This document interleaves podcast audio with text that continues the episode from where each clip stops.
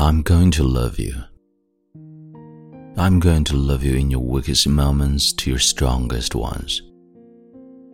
I'm going to love you when you are happy, and I'm going to still love you the most when you are sad.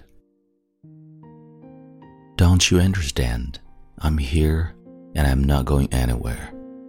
I want to love you, each and every piece of you.